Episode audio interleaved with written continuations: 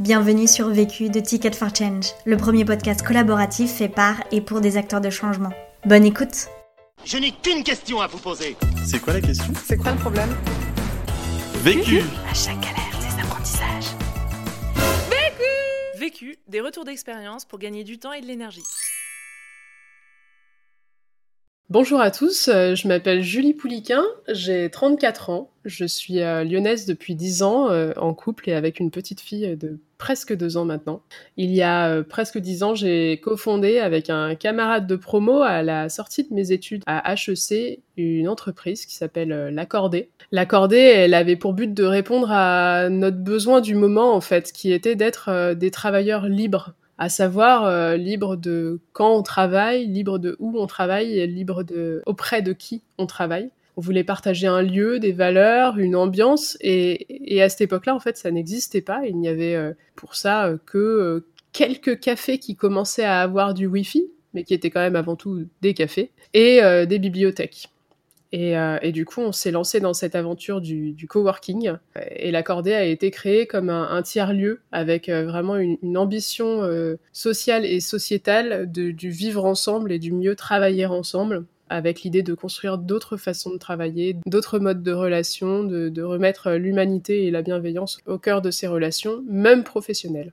L'Accordé, c'est une communauté de travail qui s'articule autour de 10 espaces de coworking aujourd'hui à Lyon-Villeurbanne pour euh, la plupart, parce que c'est là qu'on s'est créé, euh, mais aussi à Paris, Nantes, Rennes ou encore Annecy.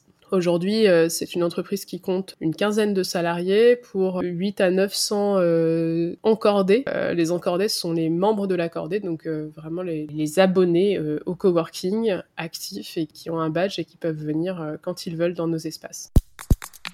La question. La problématique à laquelle je vais répondre aujourd'hui, c'est comment confier et quitter son entreprise quand on l'a fondée? Et en plus, qu'elle marche bien. Le vécu. Alors nous avons euh, cofondé la Cordée en 2011. Nous, nous créons une entreprise qu'aujourd'hui je qualifierais d'assez classique avec un management euh, vertical, mais néanmoins avec euh, une éthique et des valeurs assez fortes. Dès le début, nous mettons la bienveillance et la collaboration au cœur de notre fonctionnement, avec vraiment une volonté de, de, nous saisir des enjeux de convivialité, de lien et d'écologie. J'ai été directrice générale de cette entreprise pendant sept ans, et puis il y a trois ans, on a opéré une transition assez majeure dans notre façon de, gérer l'organisation. Alors bon, c'est difficile de mettre un mot dessus, mais on pourrait, on pourrait qualifier ça de libérer l'entreprise euh, vers une, organisation plus euh, opale pour ceux qui, euh, qui connaissent un petit peu ces termes. Et du coup, depuis, depuis trois ans, je suis salarié de mon entreprise et la direction a été confiée à quelqu'un d'autre en interne. Cette entreprise, on l'a créée à la base parce qu'on ressentait un besoin et pour moi, c'est vraiment la, euh, la meilleure façon de, créer un projet, c'est vraiment de, répondre avant tout à son propre besoin. Et on se rend compte que souvent, quand on répond à son propre besoin, ben en fait, euh, l'humanité est ainsi faite que ça répond aux besoins d'autres personnes. Et donc, euh, au fur et à mesure, on agrège autour de soi des personnes qui ont ce, même besoin. Pour moi, une fois que, le besoin est, rempli, il est vraiment important de, réfléchir à créer les conditions d'un départ potentiel du fondateur et, et dirigeant généralement. Pourquoi? Parce que une entreprise c'est un petit peu comme, euh, comme un enfant et quand on le met au monde, quand on la met au monde, bah, c'est pour qu'un jour il s'émancipe. Et si euh, le départ du dirigeant génère la faillite de l'entreprise, bah, c'est une faillite à tous les étages, c'est-à-dire que c'est vraiment euh, gros échec. En, en 2018, au moment où nous, nous, commençons à opérer notre, notre transformation d'organisation, mon associé est déjà parti de l'entreprise et du coup, je me retrouve seule cofondatrice encore dans l'opérationnel la question du, départ effectif un jour de, cette entreprise qu'on avait fait naître, euh, c'est quelque chose que l'on abordait tous les deux euh, assez, euh, assez facilement et assez fréquemment. On avait vraiment cette conscience que pour que l'entreprise soit pérenne, il fallait un jour qu'elle se passe de nous. Donc c'était une discussion qu'on menait assez régulièrement et que j'ai commencé moi-même à mûrir probablement il y a entre deux et trois ans, justement au moment de cette transition d'organisation Le 29 janvier de cette année, donc c'est tout récent, en 2021, euh, j'ai quitté euh, du coup l'opérationnel de l'accordé. Je parle bien d'opérationnel parce que je, je garde donc euh, deux casquettes qui me sont encore euh, très chères. La première, c'est celle d'encordé. Je deviens moi-même euh, utilisatrice et bénéficiaire de, de ce projet euh, que j'ai créé, ce qui était quand même l'objectif de départ. Et je reste aussi euh, une des deux actionnaires euh, principaux de, de l'entreprise avec mon cofondateur et associé, euh, Michael. Premier apprentissage. Le premier apprentissage que j'aimerais vous partager, c'est qu'il faut vraiment construire autour de soi une équipe qui déchire et en laquelle on a vraiment confiance. Alors ça passe par plusieurs choses. En premier lieu, ben, nous, on a consacré une, énergie euh, assez importante à nos recrutements. Et, nos recrutements, ils sont, assez spécifiques. Tout d'abord, on, fait remplir euh, aux candidats un questionnaire. Et donc, ce, questionnaire, on, l'a construit en, interne avec euh, plusieurs personnes autour du, cercle recrutement euh, et intégration dans l'équipe pour vraiment sortir la personne du, processus classique de recrutement où elle va euh, donner ses expériences et, et, ses diplômes. On va lui poser euh, dès, dès, le questionnaire des questions euh, à la fois situationnelles et aussi des questions sur le ton de l'humour. l'humour a une grande importance à l'accorder. Et l'idée, c'est de comprendre aussi au travers de leurs réponses s'ils se saisissent de cette occasion de, de sortir des, du cadre et, et d'utiliser l'humour, eux aussi, dans leurs réponses. On va retrouver des questions du type euh, de quelle expérience professionnelle es-tu le ou la plus fière et pourquoi? Cette notion d'expérience professionnelle, elle est abordée dans tous les recrutements, mais, mais pas la notion de fierté. Et, ce qu'on veut comprendre aussi par là, c'est euh, vraiment qu'est-ce qui anime euh, la personne euh, et qu'est-ce qui l'animera du coup dans son quotidien si, si elle rejoint l'équipe. Ce questionnaire, ça nous permet de, de le sortir du traditionnel CV et lettre de motivation qui va le mettre dans une posture de recrutement très classique. Il faut savoir que nous, à l'accordé, on n'a pas vraiment de un besoin en compétences spécifiques. Donc ce qu'on va vraiment essayer de comprendre au moment de, du recrutement, c'est à quel point on va avoir envie de travailler avec cette personne, à, à quel point cette personne va facilement s'intégrer dans l'équipe et avoir un euh, bon feeling interpersonnel avec, euh, avec tout le monde. Et puis bah, à quel point évidemment elle va pouvoir remplir sa mission de couteau suisse qui est en premier lieu bah, en fait de d'accueillir, de faire le lien, de créer des relations entre les encordés. Alors pour ça, on a un entretien qui est somme toute assez peu euh, organisé. On va vraiment essayer de mettre la personne euh, dans des situations euh, de cordée somme toute classiques, certaines qui peuvent être un petit peu dérangeantes, du genre bon bah d'une minute à l'autre là, il n'y a plus de wifi. Qu'est-ce que tu fais? Savoir que quand il n'y a plus de Wi-Fi dans un espace de coworking, c'est un petit peu comme s'il n'y avait plus de café. Euh, c'est un moment de panique absolue pour euh, tous les encordés. Donc voilà, comment tu réagis à cette situation-là? Ça peut être aussi des situations plus, enfin pas forcément euh, aussi désagréables, comme bon bah voilà, il y a un nouveau qui vient d'arriver, il connaît encore personne. Qu'est-ce que tu fais pour l'aider à, s'intégrer dans, dans, la communauté? Et c'est au travers de ces questions situationnelles qu'on va vraiment percevoir la, la capacité de la personne à, s'intégrer euh, dans, nos dispositifs. Une fois qu'on a recruté euh, des personnes comme ça qui, déchirent, l'idée c'est de euh, d'apprendre à les connaître et de travailler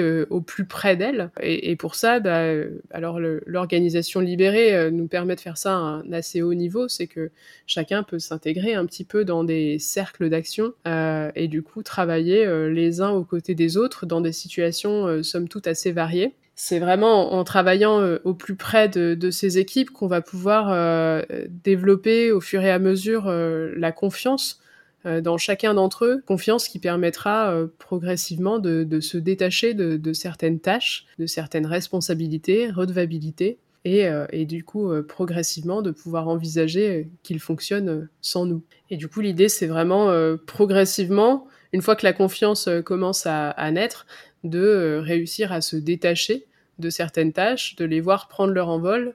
Et c'est euh, et c'est en les voyant faire tout aussi bien qu'on faisait nous qu'on peut au fur et à mesure se dire que un jour un départ sera possible. Deuxième apprentissage. Le deuxième apprentissage, c'est vraiment d'être à l'écoute de ses ressentis et de les conscientiser. Au fil de ces trois dernières années, la réflexion sur un, départ de l'organisation était somme toute plus théorique euh, que pratique dans ma tête. C'était quelque chose auquel je réfléchissais mais que je ne ressentais pas du tout encore profondément comme ni un besoin ni une envie. C'était plus une réflexion théorique. Et euh, au fur et à mesure de, ce changement d'organisation, euh, il faut savoir que souvent quand on dit qu'on libère une entreprise, en moyenne, le, le, processus dure trois ans. Et on est à peu près à la fin de ces trois années. Je dirais que c'est à peu près effectivement le temps euh, que ça nous a pris au fur et à mesure de, ce, changement d'organisation, ayant quitté déjà la direction euh, au tout début du processus, et puis progressivement, une à une, euh, mes tâches, mes redevabilités, mes attributions, ce qui n'était qu'une idée théorique est devenu euh, quelque chose de, de, plus en plus envisageable et de plus en plus pratique dans ma tête quelque chose de plus en plus concret. Et j'ai toujours été assez sensible à l'écoute des, de ce que j'appelle les, signaux faibles. Les signaux faibles, il y a, il y a trois ans, me disait euh, euh, Julie, euh, la cordée a encore besoin de toi, l'équipe a encore besoin de toi. Ces signaux faibles, ça allait être que ben, quand quelqu'un avait une question, en fait, c'était moi à qui il venait la poser. Et au fur et à mesure, ça a été de, moins en moins moi, parce que collectivement, du coup, l'équipe s'est intégralement saisie de tous les sujets de l'entreprise. Et jusqu'à ce fameux premier confinement où avec la petite à la maison, moi j'avais relativement peu les, la capacité de, travailler même à distance et où en fait j'ai ressenti que, ben certes je n'en avais pas trop la capacité, mais c'était pas grave en fait parce que c'était pas très nécessaire. En, soi, euh, ils n'avaient pas besoin de moi. Et ça, ça a été assez révélateur. Euh, et là, je me suis dit, euh, ouais, c'est génial. Je sais que c'est un peu bizarre quand on dit, ouais, c'est génial, ils ont pas besoin de moi. Mais en fait, c'est extrêmement rassurant en fait de se dire que ben on peut passer à autre chose et rien ne va tomber. Et donc c'est là que j'ai commencé à vraiment euh, j'ai discuté avec les équipes et, on s'est dit que oui on allait se projeter sur un départ. Alors vu que je suis quelqu'un qui ne saute quand même pas dans le vide et que j'avais aucune idée de ce que j'allais faire après, on s'est donné un petit délai pour me laisser partir, pour finir la transition de tout ce que j'avais encore à, à, leur donner comme historique, comme passif, comme tout ça, et puis pour moi me permettre euh, euh d'envisager la suite. Et du coup, euh, entre le premier confinement et aujourd'hui, euh, euh, une transition très douce, somme toute, s'est opérée et, j'ai pu partir. À mon sens, il y a deux cas de figure dans, le cas d'un dirigeant cofondateur qui, qui, qui, quitte son entreprise. Et, ces deux cas de figure ont trait à la personnalité du dirigeant si celui-ci ou celle-ci a la capacité, presque je dirais plus euh, mentale, de euh, progressivement laisser la place à ses équipes sans venir euh, surveiller ce qui, se passe, sans venir se réimposer dans la décision, etc. Mais vraiment en, toute confiance. Donc là, ça rejoint l'apprentissage numéro un. et bien à ce moment-là, elle peut faire une transition douce et réfléchir à un départ progressif de l'organisation. Si jamais ce n'est pas possible, euh, et ça, il faut être quand même assez, euh, assez au clair avec soi-même, hein, que vous n'arrivez pas à, vraiment euh, donner cette confiance et laisser la place aux équipes sans venir mettre votre grain, de sel un peu partout. À ce moment-là, je dirais qu'il n'y a pas d'autre choix, si vous voulez partir, de vraiment le faire, partir le plus vite possible, en transmettant tout l'opérationnel le plus rapidement possible et de partir pour le laisser tranquillement prendre la place qu'ils ont besoin de prendre. Troisième apprentissage. Alors le troisième apprentissage, et c'est un peu une conséquence de ce que je viens de dire précédemment, c'est de, c'est qu'il faut progressivement laisser la place à l'équipe. Euh, et moi, j'ai pu le faire tout en restant présente euh, pour euh, vraiment euh, me retirer petit à petit de l'entreprise. La première étape qu'on a eue dans, dans, notre organisation et qui a été vraiment majeure pour moi, de laisser la direction d'entreprise à quelqu'un d'autre. Quelqu'un en interne, ça c'était vraiment très important parce que tu as une personne que je connaissais et, et, qui avait ma pleine confiance. Enfin, c'est à deux personnes en soi que j'ai pu transmettre ces rênes de l'entreprise. Et du coup, euh, la confiance était là et nous a permis euh, vraiment de, travailler à, une transition douce avec eux. Euh, donc, on a, on a eu de longues réunions les, la première, les deux premières années pour qu'ils s'approprient vraiment cette casquette de dirigeant. La libération de, de l'organisation nous a permis aussi vraiment de, bah, en, en premier lieu, mettre toutes les tâches à faire de l'entreprise dans un même panier et de les redispatcher de manière beaucoup plus naturelle et organique que c'était fait jusque-là, avec vraiment cette, euh, cette notion de qui est la meilleure personne pour telle action vraiment une, une, appropriation de la notion de légitimité. Dans une entreprise libérée, on fonctionne souvent avec ce qu'on appelle l'élection sans candidat. L'élection sans candidat, c'est vraiment se dire, ben ouais, quelle est, la personne qui, serait la plus légitime et la, mieux placée pour répondre à telle problématique, à telle action, etc., etc. Et donc ça, c'est vraiment un, long travail qu'on a fait avec l'équipe. Et en premier lieu, vu que quand on est cofondateur, c'est un peu normal. au début, on a toutes les casquettes. Donc la, première chose que j'ai faite, c'est vraiment euh, euh, mettre toutes ces tâches qui, m'étaient héritées du coup de mon statut de, cofondatrice dans le même panier avec toutes les autres, voir celles qui étaient récupérées par d'autres très naturellement et voir celles qui aussi me revenaient très naturellement, c'est-à-dire celle pour laquelle j'étais effectivement l'élu sans candidat euh, sur la question. Et donc il m'est resté deux attributions celle de la, communication externe et celle de la gestion de, nos outils en interne. Et du coup, euh, c'est avec ces deux missions-là que j'ai euh, cheminé les, deux dernières euh, années, jusqu'à ce que bah, même celle-ci, progressivement, je m'en sépare. Je pense vraiment pour le bien de l'équipe, et de l'entreprise parce que même si ce sont euh, des tâches qui me tenaient à cœur et, qui représentent vraiment ce que, j'aime faire dans un projet, ça ne permettait pas, le fait que je les garde, à l'entreprise de s'émanciper de, sa façon de, voir les choses initiales euh, du début de la création. Et aujourd'hui, le projet, il a 10 ans et je pense qu'il est temps euh, qu'il s'affranchisse de, de ses premiers pas des deux fondateurs. Et puis pour laisser la place à l'équipe, alors c'est vrai que pense au premier lieu euh, toutes ces, tâches euh, quotidiennes qu'on va devoir transmettre, mais il y a quelque chose de, bien plus fondamental à transmettre, c'est que d'aucuns ont appelé la, source de l'entreprise, son âme. Ça, c'est généralement le un des fondateurs qui, la, porte. c'est vraiment la personne à qui on peut venir euh, demander en permanence euh, c'est quoi notre mission, pourquoi on est là, à quoi on sert, euh, quel est le prochain pas. C'est celui qui, voit l'horizon, qui a un objectif à atteindre. Il sait, alors il sait pas forcément le chemin, mais mais il a un phare devant lui et en fait il avance en direction de ce phare. Et généralement les autres membres de l'organisation, bah ils ont pas forcément ce phare là et de temps en temps ils se retournent vers la personne qui voit le phare pour dire mais en fait il est il est où le, le phare là parce qu'on est un peu perdu. Et ça bah c'est effectivement souvent le fondateur qui, le porte et il faut réussir à, transmettre ça euh, euh, aux nouvelles personnes, a priori les dirigeantes qui vont prendre la suite. Encore une fois, c'est vraiment une, histoire de laisser la place. Nous, on a commencé par, euh, faire quelques ateliers d'intelligence collective sur justement bah, quel était ce phare, ce qu'on qualifie aussi de, de raison d'être. Quelle est la raison d'être de l'accorder? Quelle est la mission qu'on se donne? Pourquoi on est tous là dans le même bateau et on est heureux de se lever chaque matin, qu'est-ce qu'on essaie de, à quelles questions fondamentales on essaie de répondre dans ce monde et, dans cette société. donc on l'a d'abord abordé de manière collective pour qu'au final ce soit repris de manière plus individuelle par le dirigeant. Pour moi, c'est important qu'il y ait une personne qui voit ce phare parce que sinon trop de biais de personnalité vont interférer dans les objectifs et, et chacun va un peu confondre son phare personnel avec le phare euh, de l'entreprise. Et puis progressivement, euh, bah, du coup les, les nouveaux dirigeants se sont,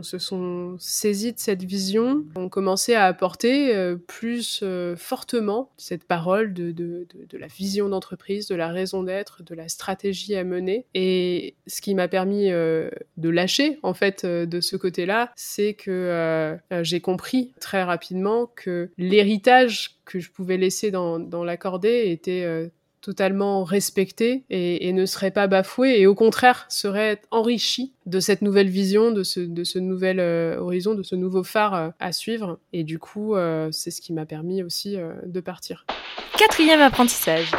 Bon, et puis quelque part, ça, ça sonne un petit peu comme une évidence, mais la dernière chose que j'avais envie de vous témoigner comme apprentissage si vous êtes dans une situation comme celle-là, c'est qu'il faut que vous commenciez à vous projeter à l'extérieur de ce projet euh, et, à rêver votre avenir euh, vers d'autres horizons. Je dirais que la première chose euh, pour pouvoir faire ça, c'est qu'il faut se donner du temps. dans une quotidienneté de l'action, ce n'est juste pas possible de rêver à autre chose, euh, de se projeter dans un ailleurs. Et pour se donner du temps, euh, bah, deux solutions. Soit euh, vous avez vraiment besoin de, de, de, de vous évader et, et, de, et de prendre ce temps-là de la réflexion, auquel cas envisager un vrai congé, quelque chose de, de plus de trois semaines, quoi, où, où, vous partez avec votre famille, avec vos amis, et, et, vous coupez complètement les ponts avec, avec votre projet. Soit vous avez plus besoin juste d'une surdose de temps et d'énergie dans votre quotidien et peut-être envisager de passer à temps partiel, de vous générer